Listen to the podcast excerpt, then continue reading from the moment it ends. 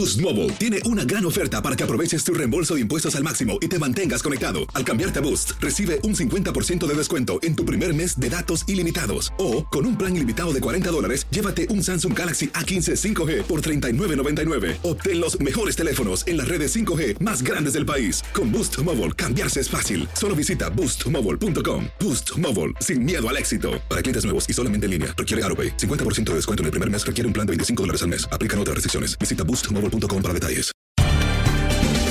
Bienvenidos al podcast de Buenos Días América, la revista radial más completa para los hispanos. Política, salud, economía, tendencia y deporte son algunos de nuestros temas. Bienvenidos.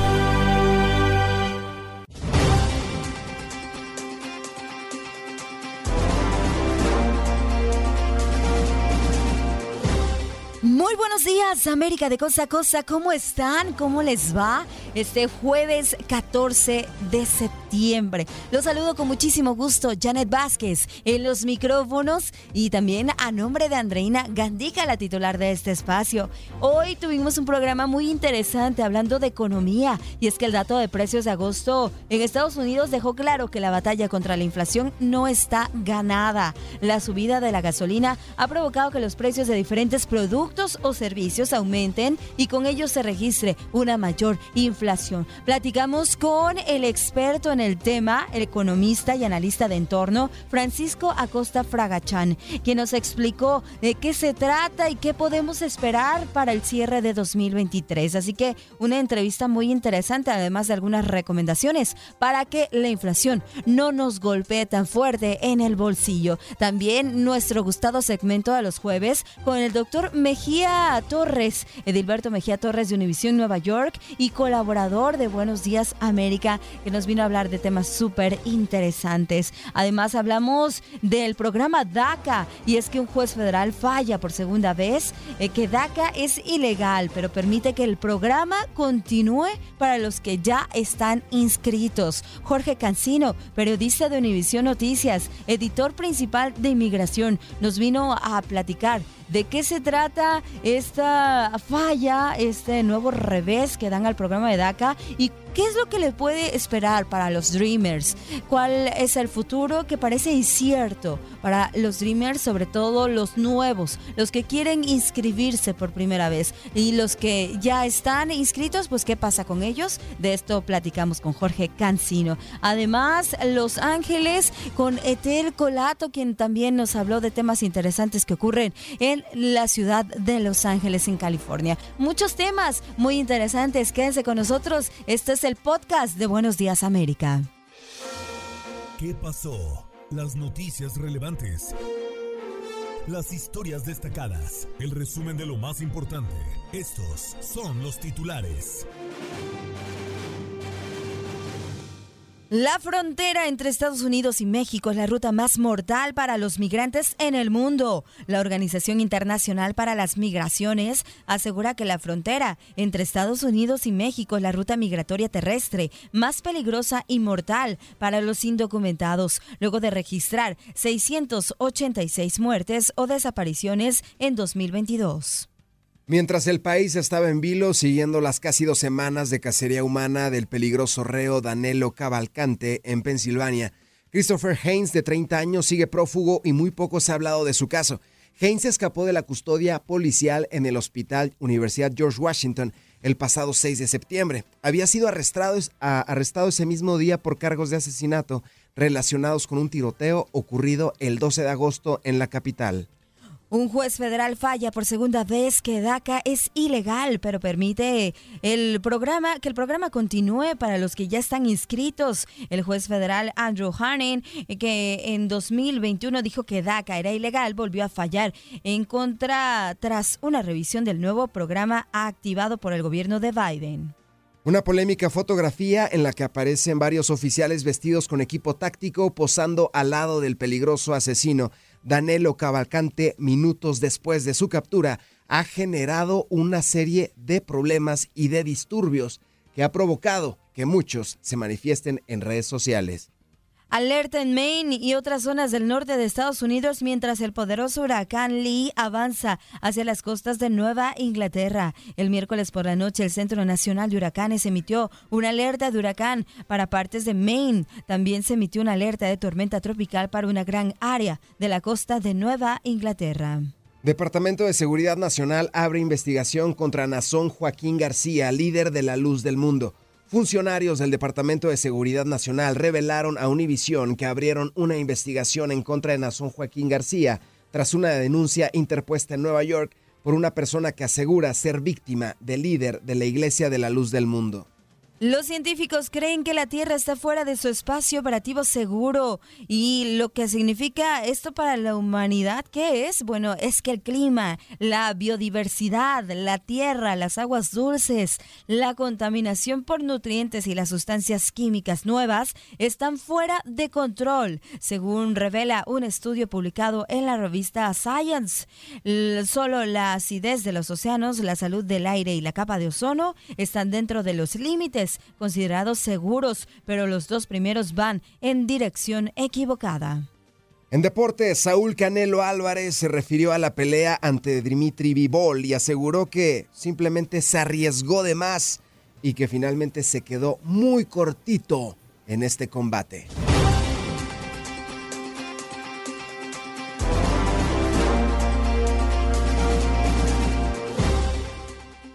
Pasamos a recibir a nuestro próximo invitado, que además ya es de casa, porque aquí lo recibimos siempre con mucho gusto y siempre nos está hablando y explicando de estos temas que son tan importantes e interesantes. La economía de nuestro país.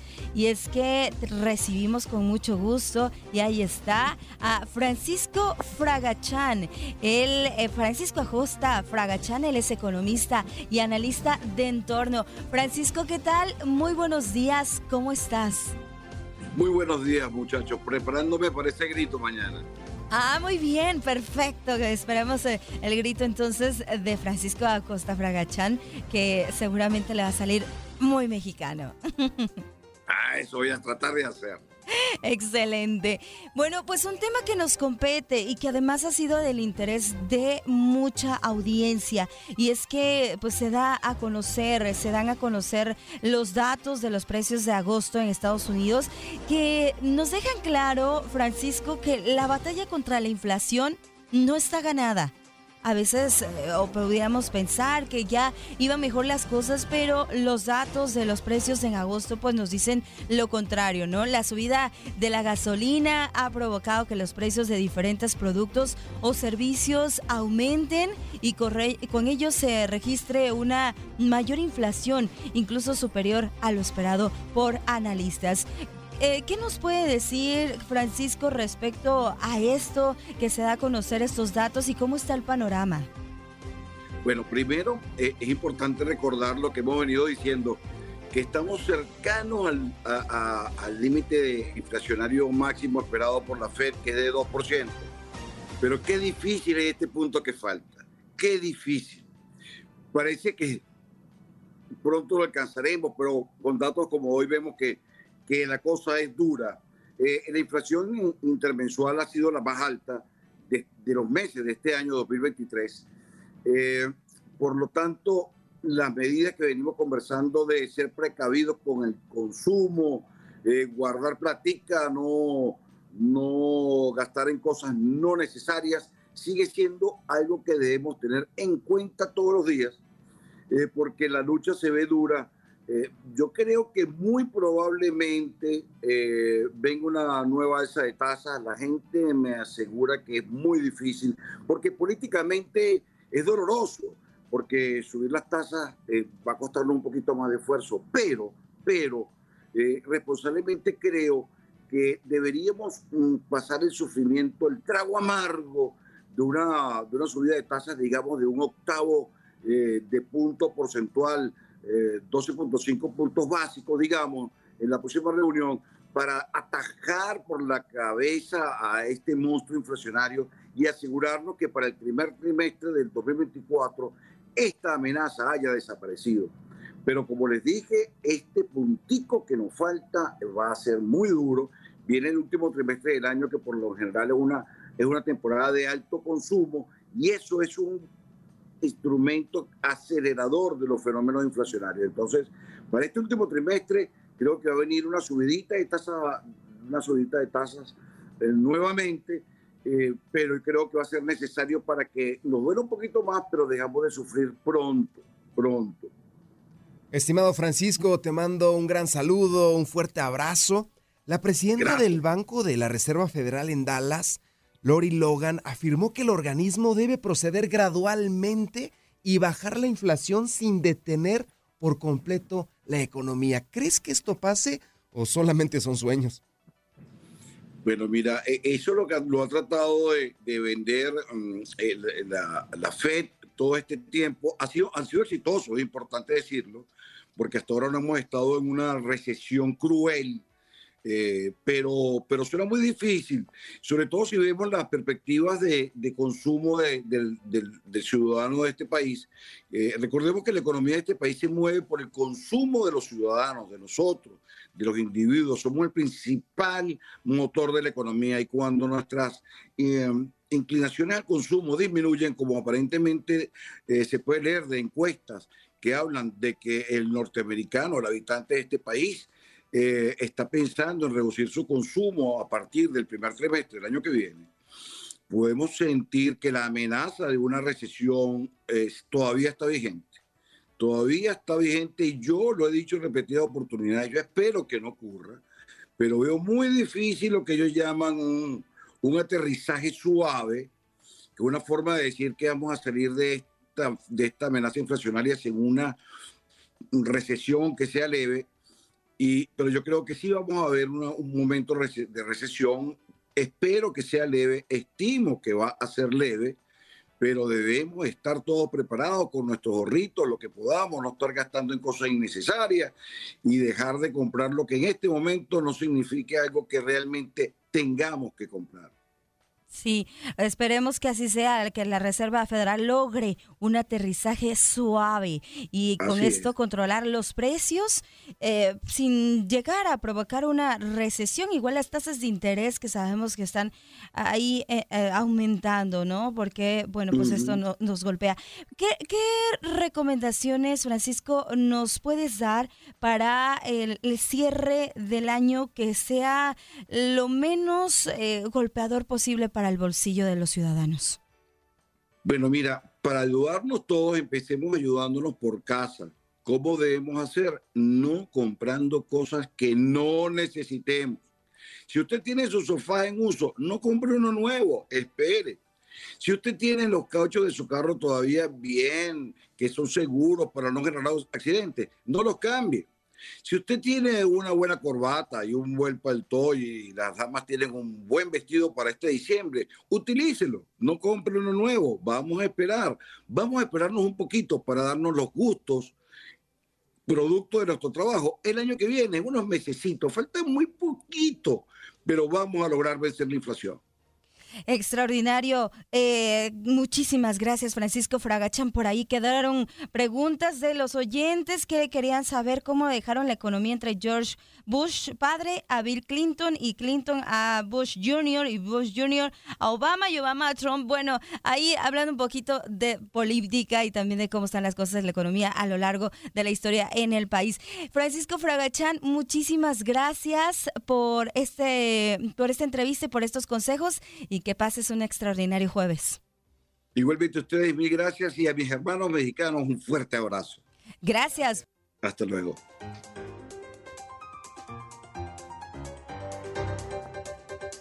Y es momento de recibir y saludar con muchísimo gusto a Jorge Cancino, que además es de casa, periodista de Univisión Noticias, editor principal de inmigración, y él nos viene a platicar de una noticia muy importante porque hay un nuevo revés para el programa DACA. Un juez federal falla por segunda ocasión que DACA es ilegal. Jorge, muy buenos días. Esto parece un déjà vu para aquellos dreamers. ¿Cómo estás? Muy buenos días. Janet, buenos días. Muchas gracias por la invitación. Efectivamente, una mala noticia para los Dreamers. Todo queda igual en la incertidumbre. a pesar que alrededor de 600.000 jóvenes protegidos por DACA pueden seguir renovando sus permisos de trabajo y también sus amparos de deportación, hay más de 82, 86 mil chicos que no van a poder reinscribirse por primera vez y, y no tener una autorización de empleo. Así es que la incertidumbre continúa navegando los tribunales de justicia. El juez federal Andrew Hanen coincidió con Texas y otros ocho estados que simplemente iniciaron una demanda para detener este programa. ¿Qué representa esto? ¿Qué representa para las nuevas generaciones? ¿Y se afectará de alguna u otra forma a las generaciones pasadas? A ver, hay, un argumento muy firme por parte de los demandantes y es que la ilegalidad parte de que el presidente Obama en el 2012, utilizando su poder ejecutivo, cambió una parte de la ley de inmigración aprobada por el Congreso para entregarle permisos de trabajo a personas indocumentadas, que son los dreamers. Ese es uno de los argumentos principales de los demandantes, al cual el juez Hanen ya ha dicho con anterioridad de que el, presidente de, Estados Unidos violó la ley de inmigración al, al cambiar una parte de esa ley sin el consentimiento o la autorización del Congreso. En el fallo del 2021, el, el, juez fue enfático en esto. El caso fue, escaló a la Corte de Apelaciones del Quinto Circuito, quien dijo que, ya que el gobierno de Biden estaba preparando un nuevo programa, un nuevo reglamento, revíselo y si ese nuevo reglamento subsana todos los problemas que tenía el DACA original de 2012, entonces emite un fallo. Este fallo lo que dice es que el juez no encontró na nada nuevo y que materialmente ambos programas, tanto como el reglamento del 2012 como el del 2021, materialmente no tienen un cambio. Entonces el juez sostiene que el argumento principal de la demanda, que el programa viola la ley al haber cambiado esa parte de la ley de inmigración sin el consentimiento del Congreso. Eso es el meollo de, de todo este debate. Jorge, y ante este fallo, este panorama, ¿qué es lo que deben o pueden hacer los beneficiarios de DACA, eh, entendiendo que, bueno, pues no debería impactar a, a, los actuales beneficiarios de DACA o a su renovación, pero sí a los que quieren inscribirse, ¿no? Por primera vez.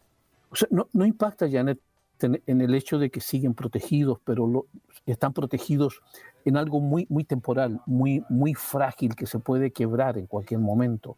Los chicos que están protegidos por DACA son alrededor de 600 mil, más o menos es la cifra que ha dado el Servicio de Inmigración, deben seguir renovando sus amparos de deportación e, e, e, en tiempo. El, gobierno dice que 150 días antes de que ya vayan a vencer sus permisos de trabajo, en, llenen los formularios que corresponda para solicitar una nueva protección o amparo de deportación y una nueva autorización de empleo. Eso es muy importante, dicen los abogados, que tienen que hacer en tiempo. Y lo segundo, aquellas personas que hayan cometido un error, eh, una falta que los convierta en inadmisibles, buscar consejo legal inmediatamente para revisar el expediente y que no los vaya a meter en problemas, que vaya a activar una deportación. Y en cuanto a los 82 mil, 86 mil jóvenes que mandaron sus solicitudes, pero no fueron procesadas porque en el fallo del 2021 la Corte le ordenó al Departamento de Seguridad Nacional no atender nuevas solicitudes, seguir esperando. Por último, anoche el, el secretario general del Departamento de Seguridad Nacional dijo en un comunicado de que el gobierno no va a proceder a la deportación de ninguno de estos jóvenes me imagino que debe hablar de aquellos amparados por DACA, de sí, los de otros los que ya 86 mil. Uh -huh. Entonces hay que estar pendiente de lo que vaya a suceder con eso. Jorge, y es muy triste porque eh, los que están en este programa de DACA, pues ellos dicen, vivimos todos los sí. días sin certeza, no sabemos qué va a pasar no sabemos cuál vaya a ser la decisión y bueno, los que están ahí en espera, pues prácticamente con este fallo se acaban las esperanzas o todavía hay algo que se pueda hacer para revertir este fallo. A ver, la esperanza es lo último que se debe perder, pero aquí ha habido un fallo sistemático por parte del Congreso de Estados Unidos y por parte de Estados Unidos en general, veámoslo fríamente. Cuando el, gobierno estadounidense le abrió las puertas a los Dreamers a través de una orden ejecutiva para aceptarlos, para recibirlos, hay una responsabilidad entonces de, Estados Unidos como nación, como país, proteger a estos chicos que son nuestros hijos también. Ya van más de 11 años esperando una solución permanente, pero esa solución permanente está en manos del Congreso. El Congreso es el que no se ha puesto de acuerdo para tener los votos necesarios en ambas cámaras y aprobar una ley que les permita a ellos tener una solución permanente. En este caso, un camino abierto hacia la residencia y posteriormente la ciudadanía estadounidense. Las encuestas lo dicen, la mayoría de estadounidenses están de acuerdo. Demócratas y republicanos han dicho que quieren a los Dreamers que tengan una solución permanente, pero cuando se discute en el Congreso no llegan a ningún acuerdo. Desde luego, en tu experiencia, ¿crees que DACA se va a preservar, se va a fortalecer o en un futuro ya va a desaparecer? Es ojalá desaparezca a través de una reforma migratoria. Eso es lo ideal. Y que no solamente se proteja a los Dreamers, sino hay 12 millones de inmigrantes indocumentados en Estados Unidos que llevan décadas. La mayoría tienen familias ya establecidas aquí y con hijos nacidos en Estados Unidos. Hay una responsabilidad, como digo, de parte del gobierno, porque todas estas personas col colaboran, contribuyen todos los días con el, con, el engrandecimiento de Estados Unidos. Yo creo que hay, un, hay que ser responsable en esto y buscar soluciones permanentes de una vez por todas. ¿Cuándo será esto? En este Congreso vemos que es imposible. Ojalá que en 2024, cuando los estadounidenses acudan a las urnas y elijan un nuevo gobierno, pues lo hagan pensando en que las personas que van a llevar al Congreso estén dispuestas a hablar sobre este tema y a aprobar soluciones concretas. Jorge Cancino, muchísimas gracias por darnos eh, esta información y contarnos el panorama que tienen los eh, allegados a DACA, este programa. Eh, vamos a estar, por supuesto, al pendiente de lo que suceda luego de que este juez federal falló por segunda ocasión que DACA es ilegal, es de acuerdo a lo que mencionan y que, bueno, pues hay mucha gente que lo que desea es que este programa continúe eh, y que puedan inscribirse más y que no pueda haber afectaciones en contra de estas personas que ya están dentro de este programa DACA. Gracias, Jorge, estaremos al pendiente. Muchas gracias por la invitación. Buenos días. Muy buenos días. Jorge Cancino, periodista de Univisión Noticias. Ustedes lo pueden leer en la página de Univisión. Él es editor principal de inmigración. Bueno, siempre nos... Uh, presenta información muy interesante que tiene que ver con todos estos temas de inmigración. Así que, bueno, ahí les presentamos esto que tiene que ver con el programa DACA.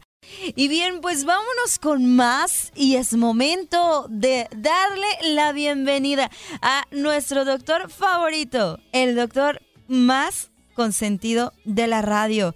¿Cómo está, doctor Mejía? Muy buenos días y lo recibimos con esta canción. Eso, me encanta esta canción. Ea, ea, ea. Me fascina. Porque reivindica a las personas de mi edad. Me gusta eso, que Becky G valora esos elementos tan interesantes. El pequeño detalle te abre la puerta, te envía flores. Ya los hombres no piensan en eso. Los hombres se quieren ir a la cama sin averiguar mucho. Sí, no, ya se ha perdido esa caballerosidad, doctor. Ya, ya no te abren la puerta. Y también fíjese que hay mujeres que dicen, no, yo no necesito que me la abran porque yo puedo sola. Pero no, a ver, siempre se agradecen esos buenos modales, esas buenas atenciones y cortesía de los hombres. Tú sabes que justamente uno de los elementos interesantes es que con esta ola de liberación, esta nueva ola de liberación femenina, hay gente que se confunde, porque tú nunca puedes perder la caballerosidad. De hecho, yo pienso que una mujer que le dice a un hombre, no me llama a la puerta, yo la puedo hacer sola, eh, se siente débil en el fondo, porque cuando una persona tiene conciencia de su fortaleza, incluso finge debilidades que no tiene, con el objetivo de que el otro se sienta psicológicamente más cómodo. Cuando tú te, eres fuerte y tienes conciencia de tu fortaleza. Tú finges debilidades que no tienes. Eh, por ejemplo, un niño de siete años que me dice, mira, yo soy más fuerte que tú. Yo le digo, bueno, cierto, ten mucho cuidado, no me toque que me puede romper un hueso. Pero es para que el niño se sienta cómodo emocionalmente. Por eso te digo, cuando yo veo a una gente haciendo alarde de fortaleza, en el fondo no es más que muy débil. Eso tú lo ves en los animales como una, actitud refleja defensiva de intimidación. Fíjate que el, gallo o, las aves, cuando están en actitud defensiva, paran la pluma así para verse más grande. ¿Sí o no? Tú lo ves en los perros también. El perro, mientras más frágil y más débil, ladra mucho más para ahuyentar cualquier amenaza. Un perro que tiene conciencia de su fortaleza prácticamente ni ladra, tú no lo sientes. Pasa con el águila. El águila es serena, tranquilita, porque tiene conciencia de su fortaleza, pero los pajaritos chiquitos, tú lo ves que es una brincadera para aquí para allá y haciendo mucho bulto. Te muestro, te muestro superioridad para ocultar mi inferioridad. Exacto, es como, como un escudo de defensa. Entonces, cuando una mujer te dice a ti, yo la puedo abrir, yo puedo hacer esto. Está tratando de cubrir sus debilidades. No tiene, eso no demuestra ninguna fortaleza eh, ni ninguna superioridad. Son problemas emocionales. Mira, quiero tocar un tema. Espérate, Viola, el protocolo. Saludo, Diego. Saludo al equipo que está ahí. Gracias, doctor. un gusto tenerlo, ¿eh? No, no sé dónde anda Andreina, pero un abrazo donde quiera que esté. Anda de ah. viajera porque mañana tiene una misión especial, va a ser analista ahí en un partido de béisbol. Oh, qué bien, qué bien. Por cierto, Juan Soto conectó el honrón número 30 de la temporada. Yo espero que venga cayendo el contratito ahí de 600 millones con los padres o con quien sea. 24 años y este muchacho se proyecta como uno de los inmortales del béisbol. Todavía no supera a Alex ni tampoco a Alex Albert Pujols, pero se proyecta muy bien Juan Soto. Mira, el tema que te traigo hoy, Yane, es el, mal manejo de un concepto que hoy se, se ventila mucho en los medios de comunicación. Hay mucha gente ofendiendo a los demás, hiriendo, no miden sus palabras, no le importan los sentimientos del otro Incluso dicen muchas procacidades y vulgaridades. Y la gente para justificar un comportamiento inadecuado dice, no, es que él una persona sincera. Él dice lo que sí. No, no, no. Eso no tiene nada que ver con la sinceridad. Absolutamente nada. Es todo lo contrario. Una persona que se expresa sin tomar en cuenta los sentimientos de los demás, los estados de ánimo de los demás, eso no es ser sincero. Eso se llama ser descarado, maleducado y actuar con desfachatez. La y no tener empatía, ¿no? No tener ningún tipo de empatía con la gente. Falta de empatía. Señores, la sinceridad es lo opuesto a eso. La sinceridad, por definición, quiere decir honestidad, integridad. La sinceridad es lo contrario a la hipocresía. Es una persona que actúa apegado a la decencia, a los principios y siempre va a expresar la verdad pero sin herir a los demás.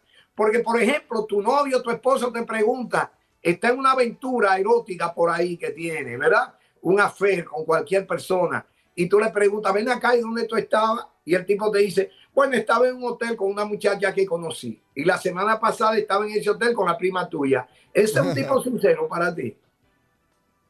Es un descarado. No, no, definitivamente no. Es un descarado es descarado porque la persona sincera expresa la verdad, pero con honestidad, es honesto. Y andar pegándole los cuernos a la mujer y acostarse con la prima de la mujer, eso no es un acto de honestidad. Pero decir que lo hizo y confesarlo sin vergüenza, sin sentir pudor, eso se llama desvergüenza porque no ha tomado en cuenta. Y tú me dirías, hoy cuando yo le pregunto qué debió decir, no responder, decir, mi amor, mejor no te digo no está mintiendo, está ocultando un hecho para evitar herir a, la otra persona, pero expresar un acto deshonesto, sin vergüenza, sin pudor, sin el más mínimo recato, eso no es ser sincero, porque es que la sinceridad es sinónimo de rescato, es sinónimo de decencia, es sinónimo de honestidad, de buena fe. Una, un descarado es lo contrario al sincero. Un tipo que anda diciéndole de todo a todo el mundo, eso no es ser sincero. Eso es actuar con desfachatez, con descaro, con desvergüenza. Porque siempre la persona sincera actúa con honestidad, apegada a principios, con buena fe, sin tratar de herir a los demás. No, pero una gente que no le importa lo que otro siente. No estamos hablando. Un tipo que te dice a ti, mira, hoy, antes de que el día termine, te mato a tu hijo. Es sincero. No, definitivamente tampoco lo es, ¿no? Porque matar gente es un acto de honestidad ni integridad y confesarlo mucho menos, a menos, y decirlo sin pudor. No, es una persona descarada, desvergonzada, inmoral sin principio. Siempre no podemos confundir, en nada se parece la sinceridad, que es una persona que actúa pegada a la buena fe, a la honestidad, a la decencia, a un tipo que anda diciendo muchas barbaridades sin importarle los sentimientos de los demás, los derechos de los demás. No, no, es, una, es, casi un sociópata. Si no podemos confundir una cosa con otra. Finalmente, Janet, no sé si tengo, eh, ¿qué tiempo tengo?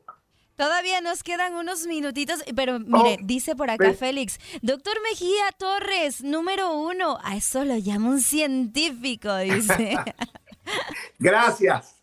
Mira, eh, este tema que quiero tratarlo y tiene un poquito que ver casi con el tema original cuando comenzamos, es que el lenguaje se está usando mucho para manipular y hay que tener cuidado. Por ejemplo, cuando una jovencita tiene 15 años, tú no puedes decir una niña de 15 años. No es una niña. A los 16 no es una niña. 13 no es una niña.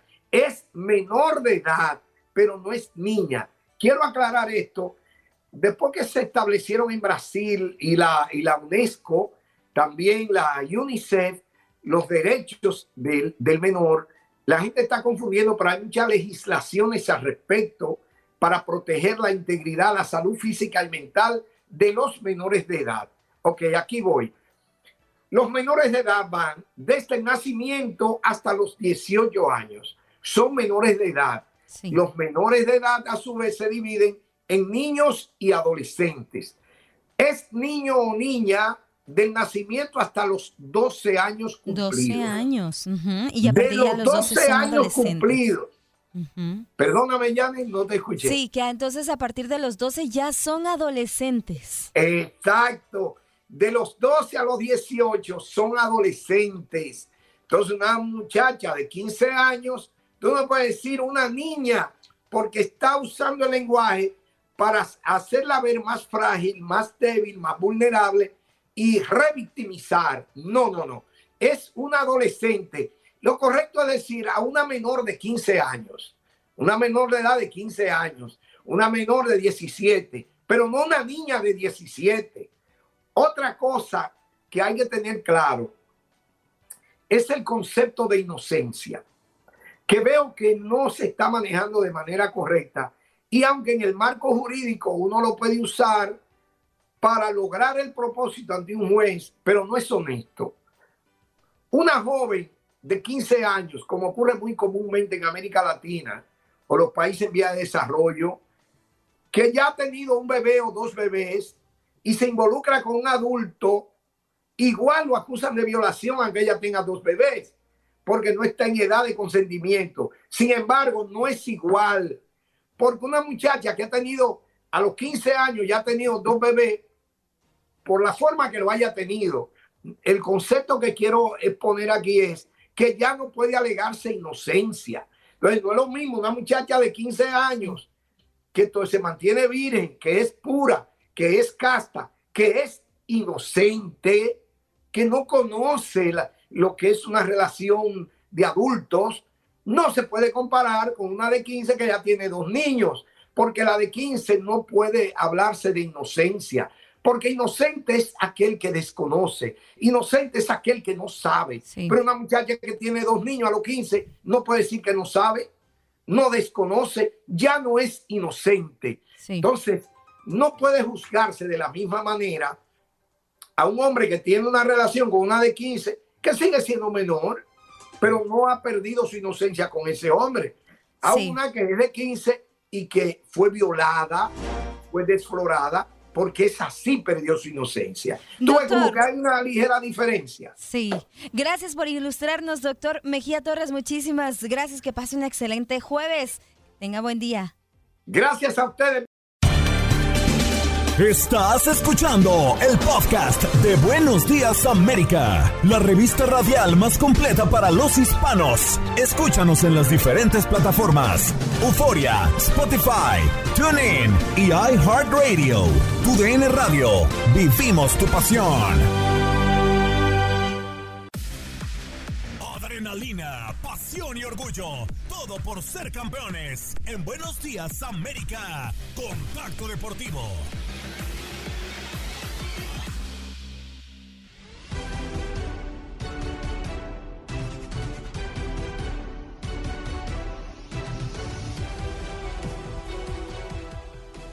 Janet, auditorio, bienvenidos a Contacto Deportivo, la información más relevante. Y hoy tenemos una nota muy especial porque el día de mañana desde Pittsburgh, Pensilvania, la representación del béisbol latinoamericano en las grandes ligas no se entendería sin el legado que dejó el puertorriqueño Roberto Clemente durante 18 temporadas exitosas con los Pittsburgh Steelers. Y el día de mañana Andreina Gandica y Roberto Ferreiro tendrán todas las incidencias desde el estadio allá en Pittsburgh.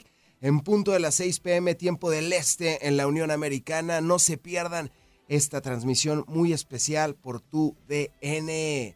Y Andreina Gandica y Beto Ferreiro, antes de subirse al avión, antes de abordar ese vuelo rumbo a Pittsburgh, dieron estos comentarios previos a uno de los juegos más importantes de toda la temporada.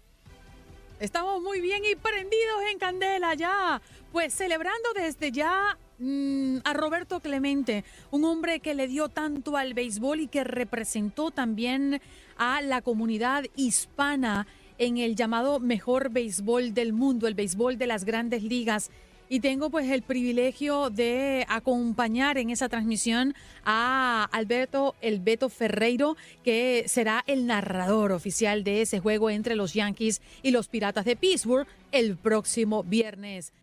Para llevar a cabo entonces ese juego que todo el mundo está esperando, ¿no? Entre los Yankees de Nueva York y los Piratas de Pittsburgh, más. No es un juego común y corriente, no es un juego cualquiera, porque como bien apunta Sandreina, vamos a estar entonces eh, celebrando el legado de, Roberto Clemente. Todos los 15, el día 15 de septiembre es el día de Roberto Clemente en las grandes ligas y nosotros vamos a estar ahí una vez más. Claro que sí, vamos a estar con todo el equipo de transmisión, un equipo vasto y amplio para que usted no pierda detalle de las hazañas, de lo que acontecerá en este tremendo partido. Roberto Clemente recordado en las grandes ligas por su reconocida trayectoria en todo el deporte, no solamente el béisbol, sino marcó una fecha muy especial y marcó y dejó un legado. La fecha elegida para conmemorar este legado dentro y fuera del diamante es cada 15 de septiembre, día en que todos los equipos de la Major League Baseball le rinden tributo con el número 21 que portó el Boricua y que los piratas retiraron unas semanas después de su lamentable fallecimiento.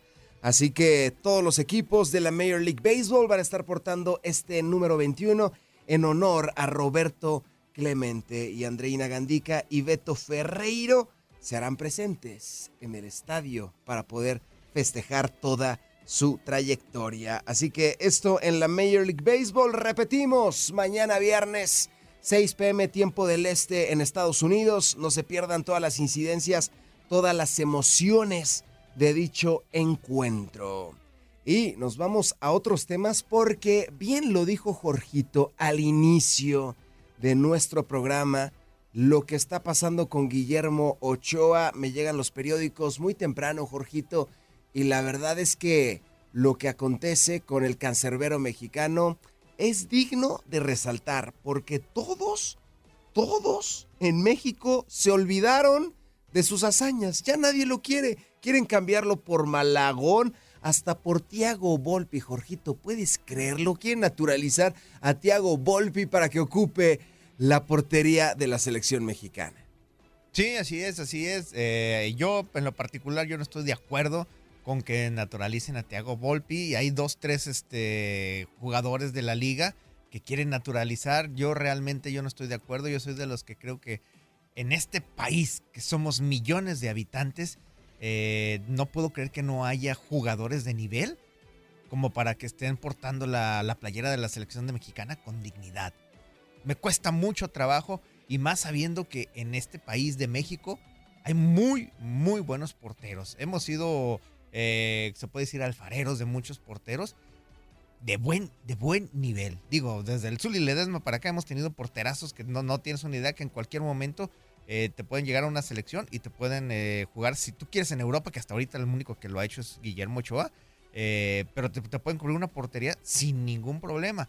Aquí la cuestión es que para mí ya, ya pasó el tiempo de Guillermo Ochoa y tienen que utilizar la experiencia de Guillermo Ochoa para irse la transmitiendo a un portero también de nivel y de jerarquía, que yo estoy de acuerdo que Malagón es uno de ellos. Eh, ahora que salió del Necaxa y que está en el equipo de las Águilas del la América, subió su nivel.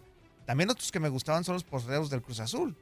Los dos porteros del Cruz Azul a mí se me hacen muy buenos. También está Acevedo, está lesionado, pero desde el año pasado viene empujando por un lugar en la selección nacional y lo viene haciendo muy bien en el equipo del Santos, ¿no? Ahora que regrese, vamos a ver de qué manera regrese, pero para mí es otro portero que también puede eh, entrar ahí, ¿no? Ya después de ahí hay, que empezar a buscar, pero yo creo que eh, opciones mexicanas hay muchas, como para estar pensando en naturalizar a Thiago Volpi, que tampoco es un joven. Por eso estamos eh, satanizando o están satanizando a Guillermo Ochoa y quieren traer a, a Volpi, que también pasa de los 30 años. Entonces, ¿de qué estamos hablando, no? Si yo estoy de acuerdo con la manera en que Estados Unidos está haciendo su selección, eh, regaló el mundial pasado por darle fogueo a sus jugadores.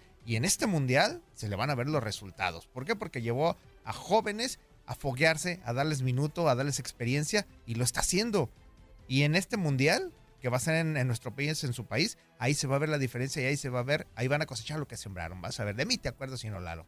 Por supuesto, mi Jorgito. Me voy a acordar mucho de ti cuando vea a Guillermo Ochoa porterear su segundo o su sexto mundial. Su sexto mundial ya es el sexto mundial para Guillermo Ochoa, aunque nada más ha jugado tres. ¿eh? En los otros dos fue banca. Deseamos que se cumpla un proceso también con los otros cancerberos, con Malagón, bien mencionas, con Acevedo, con arqueros que vienen empujando y quieren un lugar, pero será muy difícil quitarle la jerarquía a Francisco Guillermo Ochoa porque no existe un portero con ese liderazgo. Quizás sean más jóvenes, quizá, uh, quizás tengan un mejor desenvolvimiento dentro del terreno de juego, pero no tienen el liderazgo de Francisco Guillermo, ese grito, eh, eso que mueve al jugador todavía en Malagón y todavía en Acevedo, no le veo. Sí, pero hay que recordar que quedan tres años. Sí. ¿En qué, en qué eh, nivel va a llegar Guillermo Ochoa en tres años? Esa es una. ¿Y tú crees que en tres años no se puede fabricar un líder? Y no necesariamente tiene que ser un portero. Puede ser un jugador de campo sin ningún problema. Y hay muchos que vienen empujando desde abajo, ¿eh? Y si no le das oportunidad a los que vienen abajo, ¿cuándo? Vamos a hacer siempre, siempre una selección eh, vieja. Así, tal, tal cual es. Entonces, sí. Hay que darle espacio a los que vienen empujando atrás. Y tenemos tres años para rectificar todos los errores que hicieron desde el Tata, desde ahí. Entonces estamos muy, muy a tiempo porque no vamos a tener la presión de estar peleando una clasificación para el Mundial. Entonces, uh -huh. tenemos tres años para, para rectificar nuestros errores. Y esperemos que así acontezca, que rectifiquemos nuestros errores y que veamos hacia el futuro. Llegamos al momento especial de Contacto Deportivo. Hablaremos de la National Football League de la NFL, la semana 2 de la temporada 2023-2024 de la NFL. Va a comenzar el día de hoy con el duelo entre Filadelfia y Minnesota desde Lincoln Financial Field.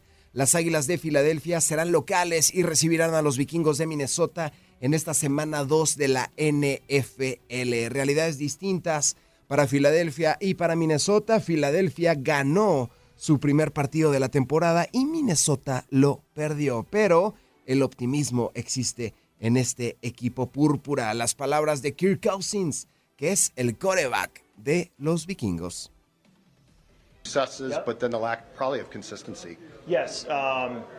¿Crees que sea un tema de consistencia?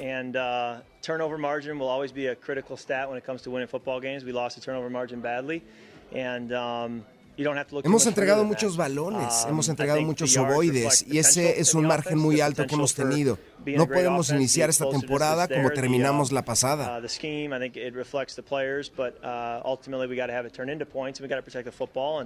Uh, uh, uh, Tenemos que proteger el long ovoide y marcar puntos. Eso es básico en este deporte. Outside of last season, based on your experience playing in the NFL, do offenses typically start slower in weeks one and two as you try and get that game type speed? Con toda la experiencia que te Um, caracteriza, ¿consideras que esta temporada ha iniciado lenta para ustedes? they- The defense they play, the environment, and just the simple execution in the, in the game. You know, if you Obviamente es un tema de ejecución. Existen ambientes complicados como el de la semana pasada. To, to the outcome of the game. So I think maybe year to year, Pienso que año con año tenemos que mejorar y este año no será la excepción. Kirk Cousins, quarterback de este equipo de Minnesota. Si bien los locales Filadelfia batallaron para vencer con dificultades a los Patriotas de Nueva Inglaterra, al final consiguieron el triunfo por marcador final de 22 puntos contra 16 y con ello iniciaron con el pie derecho esta temporada. Minnesota, por su parte, arrancó la campaña con una derrota tras perder en casa ante los Bucaneros de Tampa Bay, cayendo ante ellos por un marcador final de 20 puntos contra 17. Así que prepárense para el Thursday Night Football para la NFL, porque esta noche tendremos un platillo muy, pero muy especial. Favorito, Filadelfia.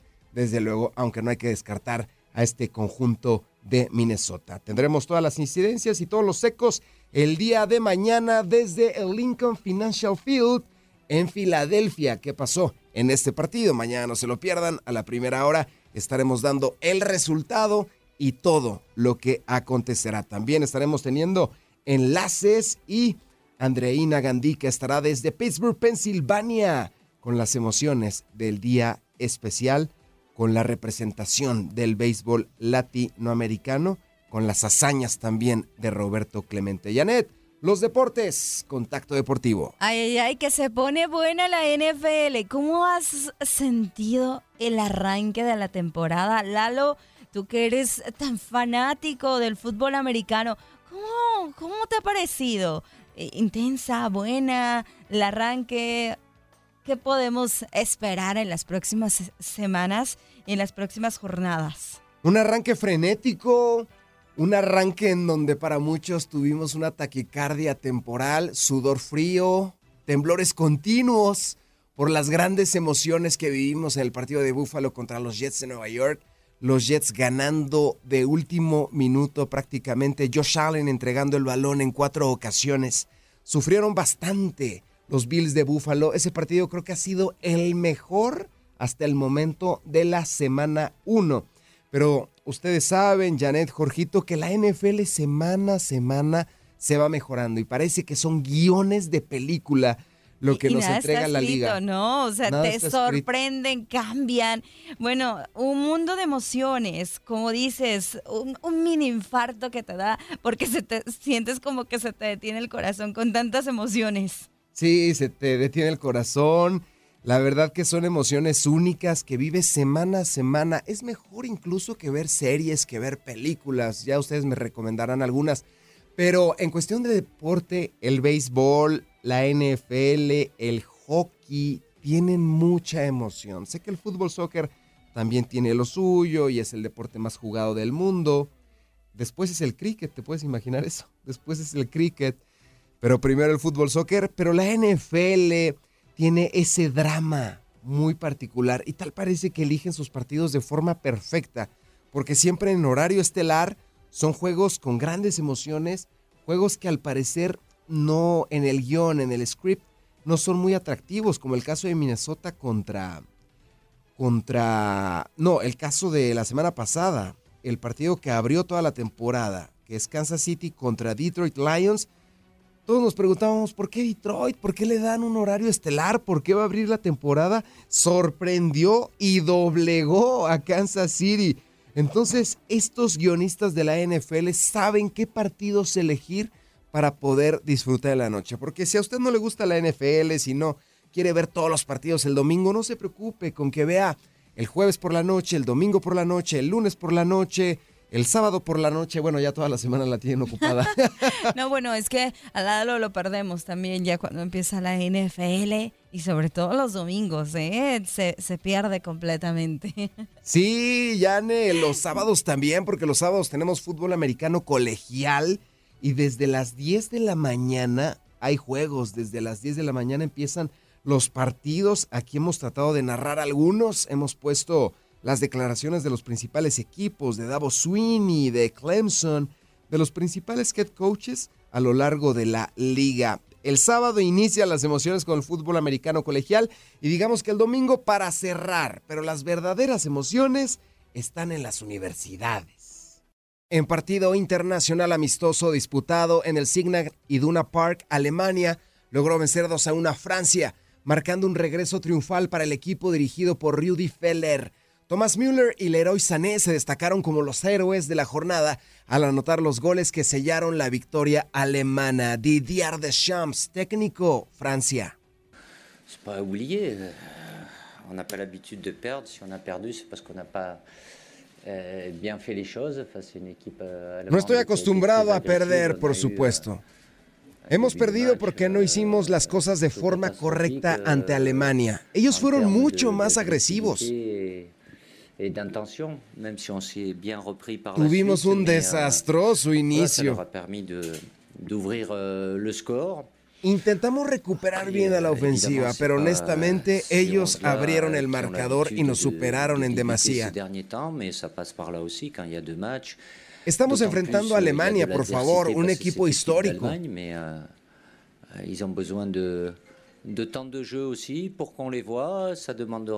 Tenemos que hacer euh, repeticiones en todo porque honestamente sí siento a mi equipo un poco rezagado. Las palabras de Didier Deschamps, Janet, a ti que te gusta tanto el francés y la selección del equipo galo. Este resultado significó un importante impulso para el equipo alemán que había estado luchando contra corriente y les costó el cargo a Didier Flick. Así que Francia Perdió, pero vivimos un partido amistoso internacional muy, pero muy atractivo. Conectamos con nuestra base en Houston. Ay, sí, Lalo, me encanta el francés. No te contesté, pero aquí estoy y me encanta. Estaba escuchando. Se me hace un eh, lenguaje, un idioma tan romántico. Es el idioma del amor, ¿no? Sí, sí, sí. luego les hablo en francés. Bueno. bueno. ¿Tú crees que no sé hablar en, eh, francés? Poquito nada más, pero ahí me defiendo algo. bueno, no sé realmente si sepas hablar francés o no, pero eh, me gustaría escuchar algo grotesco en francés, a ver si sigue siendo romántico. Voulez-vous coucher avec moi? Que es una frase que dice, es una invitación sexual, entonces mejor no. Ah, caray, ah, caray. Ah, qué bueno que no la dijiste. Qué bueno que no la dije. Bueno, vámonos a Houston porque nuestro querido César Procel hizo una entrevista muy interesante. Carlos Ponce y Karina Banda llegaron a Houston en apoyo a la Correa Foundation del ex beisbolista de los Astros, Carlos Correa, ahora con los Twins y en esta ocasión es para apoyar a los niños con cáncer. Así que aquí escuchamos parte de esa entrevista que hizo César Procel.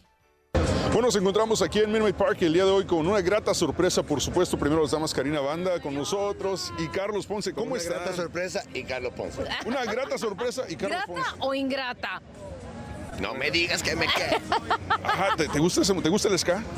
A mí sí. ¿Sí? Sí. ¿Cuál canción favorita de, de Sky? ¿Esa parte la de Ingrata? Eh, no, Café Tacuba es my favorite. Café Tacuba. Yeah. Sé que es tarde una. ya para pedir perdón.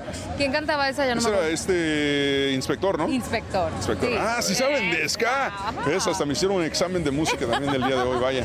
Les- ahorita les pregunto de banda MS también, Ah, muy entonces. bien, muy bien. Perfecto. Él se, se la sabe. Lo, el color de tus ojos es mi favorita. Ah, que no sabían que yo Sí, también, ¿eh? la banda MS con todo una mexicana, le enseño todo. Pregúntame todo lo que quieras, peso pluma, lo que sea. ¿Qué se toma con una canción de banda MS? ¿El qué? ¿Qué se toma con una canción de Mezcal, MS? siempre mezcal. Mezcal. ¿Con gusano o sin gusano? No, el- ese mezcal con gusano es viejo, ya eso no se estila. Ese ya no se usa ya. ya no. Ahora ahora te lo venden con doble gusano también, o sea, es como... ¿Es albur? No, no, no, no, el mezcal, el mezcal, no, aquí no albureamos. somos, somos gente seria, este, ya, ya dejamos ese albur en el barrio en México. Muy bien. Bueno, ¿y qué- ¿cómo les trata la ciudad de Houston para empezar? Ay, espectacular. Sabes que nos invitaron para poder eh, eh, vivir y estar de cerca con los niños con cáncer del hospital de Houston Children's Hospital. Y ha sido una experiencia muy bonita poder estar, eh, pues ahora sí que viviendo de primera mano lo increíble que hacen aquí en, en el tema de ayudar a estos niños. Me refiero a los doctores, voluntarios y a toda la gente involucrada en lograr tener este hospital, que es uno de los hospitales de niños más grandes del mundo. Así que felicidades a ustedes, lo están haciendo muy bien. Y pues obviamente si venimos a Houston teníamos que visitar el Estadio de los Astros, ¿verdad? A ver, eres de, eres de Puerto Rico, eres beisbolero, la, la neta, mira, la neta. Yo en realidad no soy beisbolero, yo soy un puertorriqueño que ni baila ni juega béisbol. Pero voy a decir que ahorita estuve en, a- allá abajo en el batting cage y, y me fue muy bien. ¿Sí? Me fue muy bien. ¿Hasta dónde la llegaste? ¿Con unos 500 pies, 400 pies? Me 300? dijeron que mejor que, que Arcángel. Perdón, Arcángel? Arcángel no, pero, pero eso fue lo que me dijeron a mí. No, es que Arcángel es o quiere ser reggaetonero o quiere ser beisbolista. Exacto. Y como beisbolista es buen reggaetonero. Com- y como, bueno, ok, sí, ahí lo dejamos. Así lo dejamos. Así lo dejamos. Oye, Carlos, ¿cómo, ¿cómo es el acercamiento con la Correa Foundation? Mira, estamos muy contentos. Ya hemos hecho, hemos colaborado. Eh, nosotros tenemos Misión Alivio también, entonces hemos hecho una- unas cuantas colaboraciones y estamos muy contentos de esta invitación que nos hicieron al hospital eh, y el doctor Ricky también, Sí, eh, Ricky Flores.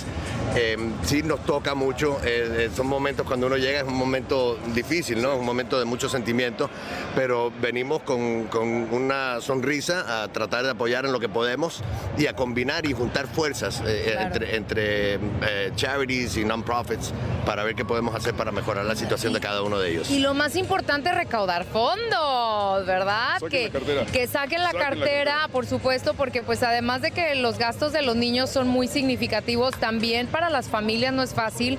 Muchas veces los papás tienen que renunciar a uno de sus trabajos para poder estar aquí con los niños.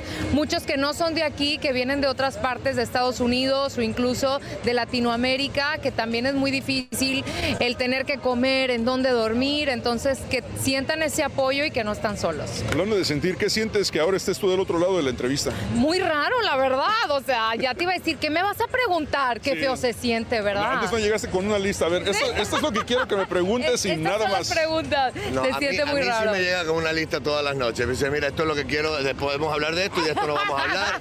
Y si no, duermes en la esquina. A ver, pero tener a Karina en casa, me imagino que te ayuda muchísimo para prepararte para entrevistas cuando vienen situaciones medio raras. Sí. ¿no? Yo le digo buenos días, mi amor, y dice buenos días. Hoy es un día maravilloso, la temperatura va a ser... Te la cuenta toditita, toditita. Exacto. Carlos, pues felicidades. Proyectos nuevos ahorita que está trabajando Carlos Ponce.